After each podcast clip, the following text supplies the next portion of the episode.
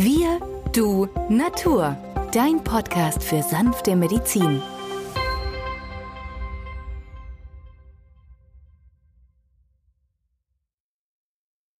Hallo und herzlich willkommen zu einer neuen Folge von Wir, du, Natur, deinem Podcast für sanfte Medizin. In der heutigen Folge geht es um Teil 2 der homöopathischen Mittel für die Leber.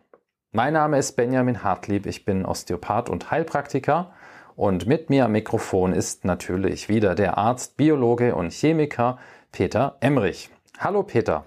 Hallo Benjamin. Peter, wir wollen heute weiterführen, was wir in der letzten Woche begonnen haben, nämlich die Beschreibung homöopathischer Behandlungsmöglichkeiten zur Stärkung der Leber die Leber ist ein extrem wichtiges Stoffwechselorgan. Sie ist äh, nicht nur an dem Fett- und Eiweißstoffwechsel beteiligt, sondern reguliert Teile des Hormonhaushaltes, die Blutgerinnung und verstoffwechselt auch verschiedene chemischen Substanzklassen und Medikamente. Peter, du hast ja schon in der letzten Folge den bekannten Spruch aus der Naturheilkunde zitiert, der da lautet, der Schmerz der Leber ist die Müdigkeit. Dabei gibt es natürlich auch viele weitere Zeichen, die auf eine Schwäche der Leber hindeuten können, wie beispielsweise Hämorrhoiden oder Krampfadern,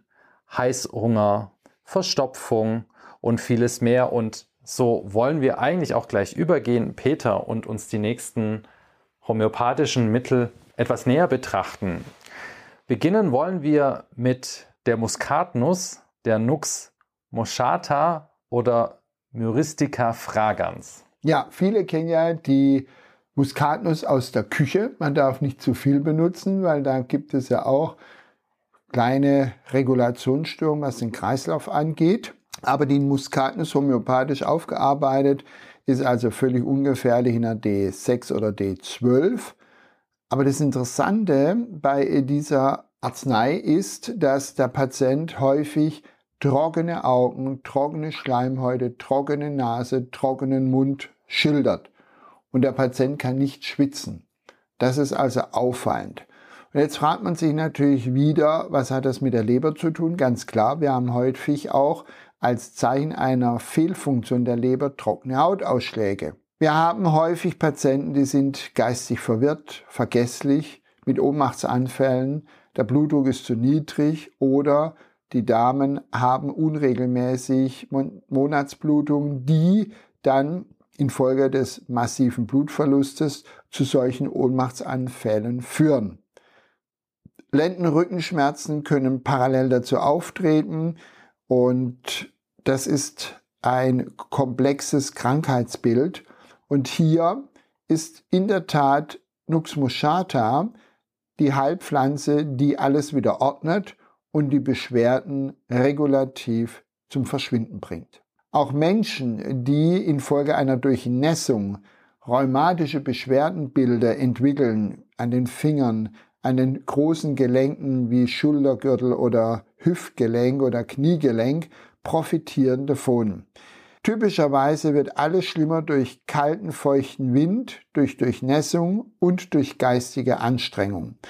Wenn ihr also solche Auslöser geschildert bekommt, denkt an Nux moscata, die Muskatnuss, und ihr werdet staunen, welche positiven Wirkungen sich mit dieser einfachen Heilpflanze vollziehen lassen können. Dann lass uns doch gleich übergehen, Peter, zu der wohl bekanntesten Heilpflanze für die Leber, nämlich die Mariendistel.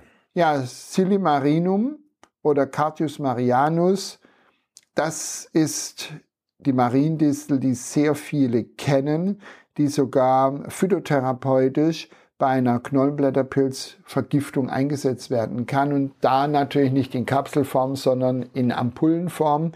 Dieses wird intravenös gegeben, denn die Leber selber ist ja in der Lage, das Knollblätterpilzgift abzubauen. Wenn es mir also gelingt, die Zellwände durch den Inhaltsstoff dieser Mariendistel zu stützen, dann schafft es die Leber und der Patient rutscht nicht in das Leberzerfallskoma. Das ist also das Geheimnis, warum hier Mariendistel unheimlich eine wertvolle Arznei ist und auch heute noch im 21. Jahrhundert muss der Presssaft der Pflanze verwendet werden, weil chemisch können wir immer noch nicht diese Substanz herstellen im Chemielabor. Homöopathisch hingegen haben wir bei allen Leberstörungen einen positiven Effekt, nicht nur bei kolikartigen Beschwerden, bei Übelkeit, bei Würgereiz, bei Erbrechen, bei Verstopfung oder Hämorrhoiden, Krampfadern oder einem Unterschenkelgeschwür. Du siehst, Benjamin, Cardius Marianus ist wirklich ein Tausendsassa und man könnte sich eigentlich merken, nicht nur bei erhöhten Leberwerten, sondern wenn es darum geht, die Zellen zu öffnen, Giftstoffe auszuscheiden, kann Cardius Marianus in einer D6 oder D12 parallel gegeben werden und dadurch haben wir einen zusätzlichen regulativen Impuls, der den Körper dazu befähigt, all die Stoffe zu bilden, die zur Heilung notwendig sind oder Stoffwechselendprodukte auszuleiten, die wieder Störungen auslösen können. Was hältst du eigentlich davon, Peter, ähm, sowohl das homöopathische Mittel Cardus marianus, also die Mariendistel einzunehmen und parallel auch ein Phytotherapeutikum, also die pflanzlichen Extrakte aus der Mariendistel in Kapselform beispielsweise? Ja, klar. Man sollte ja mindestens 200 Milligramm Silimarin, das ist der Wirkstoff in diesen Mariendistelkapseln, anwenden. Es gibt auch Präparate, die haben sogar noch höhere Konzentrationen.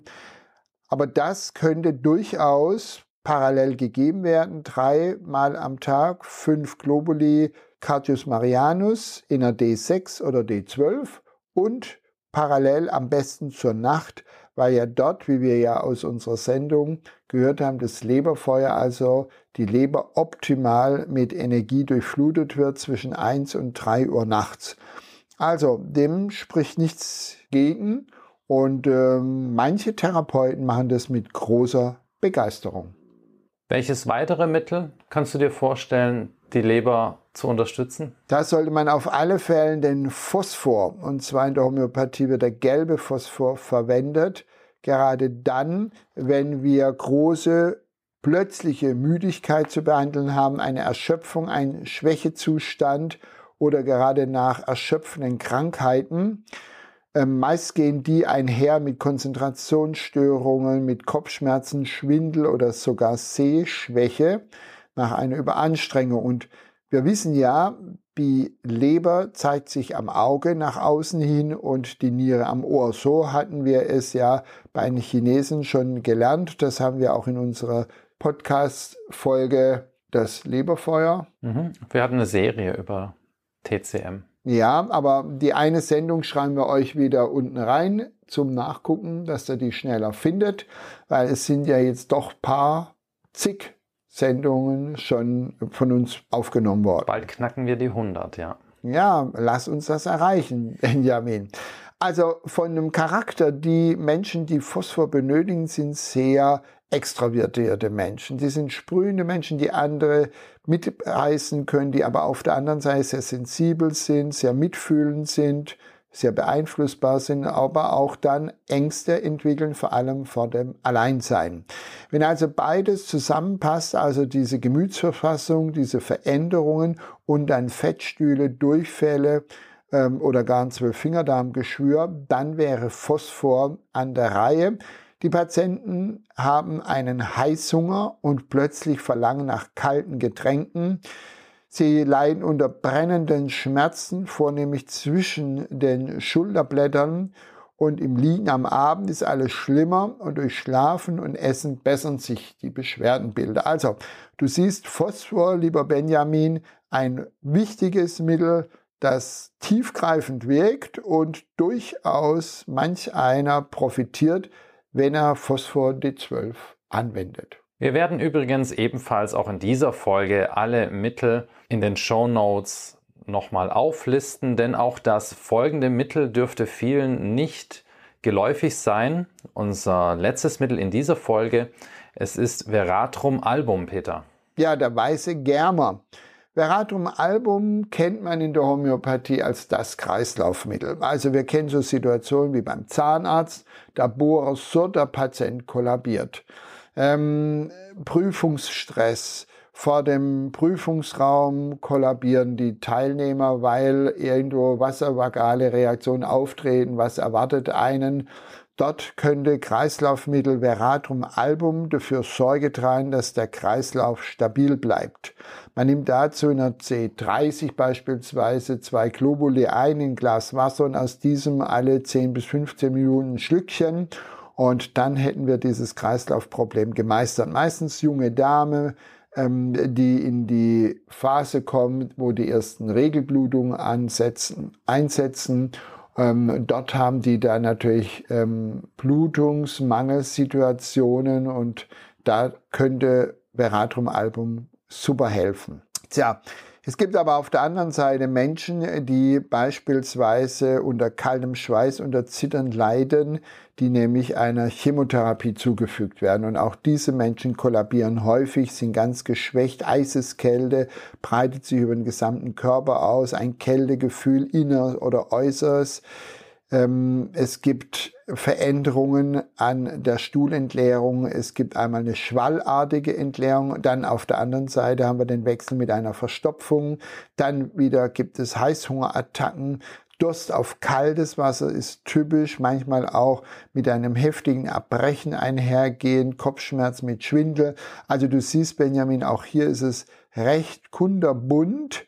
Aber dennoch ist typisch, dass wir eine Verschlimmerung durch kalte Getränke haben und eine Besserung durch Wärme. Und wenn die einzelnen Facetten passen, dann ist Veratrum album in der Tat der weiße Germer unser Heilmittel. Und homöopathische Mittel werden ja über 200 Jahre schon regelmäßig weltweit angewandt und immer wieder haben wir solche Konfliktsituationen, dass manche behaupten, das wirkt ja nicht, da ist ja nichts drinnen. Da muss man entgegenhalten. Hormone wirken in einer Konzentration von einer D9 bis D12, also genau dort, wo wir die homöopathischen Mittel anwenden. Also es sind für mich Signalfunktionsmittel, ein Impuls per Signal übermittelt.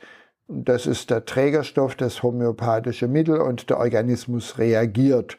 Und deswegen sehe ich das ganz entspannt im Praxisalltag bei meinen Patienten, das homöopathische Mittel zum Wohle der Patienten, wenn sie richtig ausgewählt sind, beitragen können als eine der vielen Facetten der Naturheilkunde. Ja, Benjamin, auch heute in dieser Sendung haben wir in diesem Podcast vier weitere wichtige Lebermittel vorgestellt. Interessanterweise kann man ein Komplexmittel aus allen acht auch in der Apotheke erwerben. Und äh, wer es sich nicht differenziert auskennt, kann dieses anwenden. Dort steht auf der Packung dreimal eine Tablette täglich lutschen. Man kann es auch als Trinkampulle anwenden. Das wäre am besten am Abend. Ich sage erstmal vielen Dank für euer Dabeisein, auch in dieser Folge. Nicht das Symptom ist, was wir besiegen wollen, sondern das richtige Mittel aussuchen, das dann den Heilimpuls liefert. Das ist der große Unterschied. Die übliche Dosierung des Einzelmittels, wenn ihr eines der Mittel, die wir in dieser Folge besprochen haben, anwenden wollt, ist, ähm, wie auch in der letzten Folge, dreimal täglich fünf Globuli, fünf Korn direkt auf die Zunge geben oder in akuten Zuständen jede Stunde fünf Globuli ebenfalls eingenommen und dann entsprechend reduzieren, sobald sich eine Besserung einstellt. Ja, damit danken wir euch fürs Zuhören. Wir hoffen sehr, euch hat es gefallen und bis zum nächsten Mal. Tschüss. Ja, tschüss.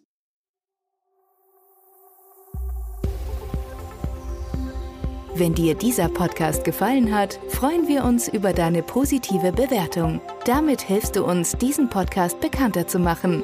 Wir danken dir dafür.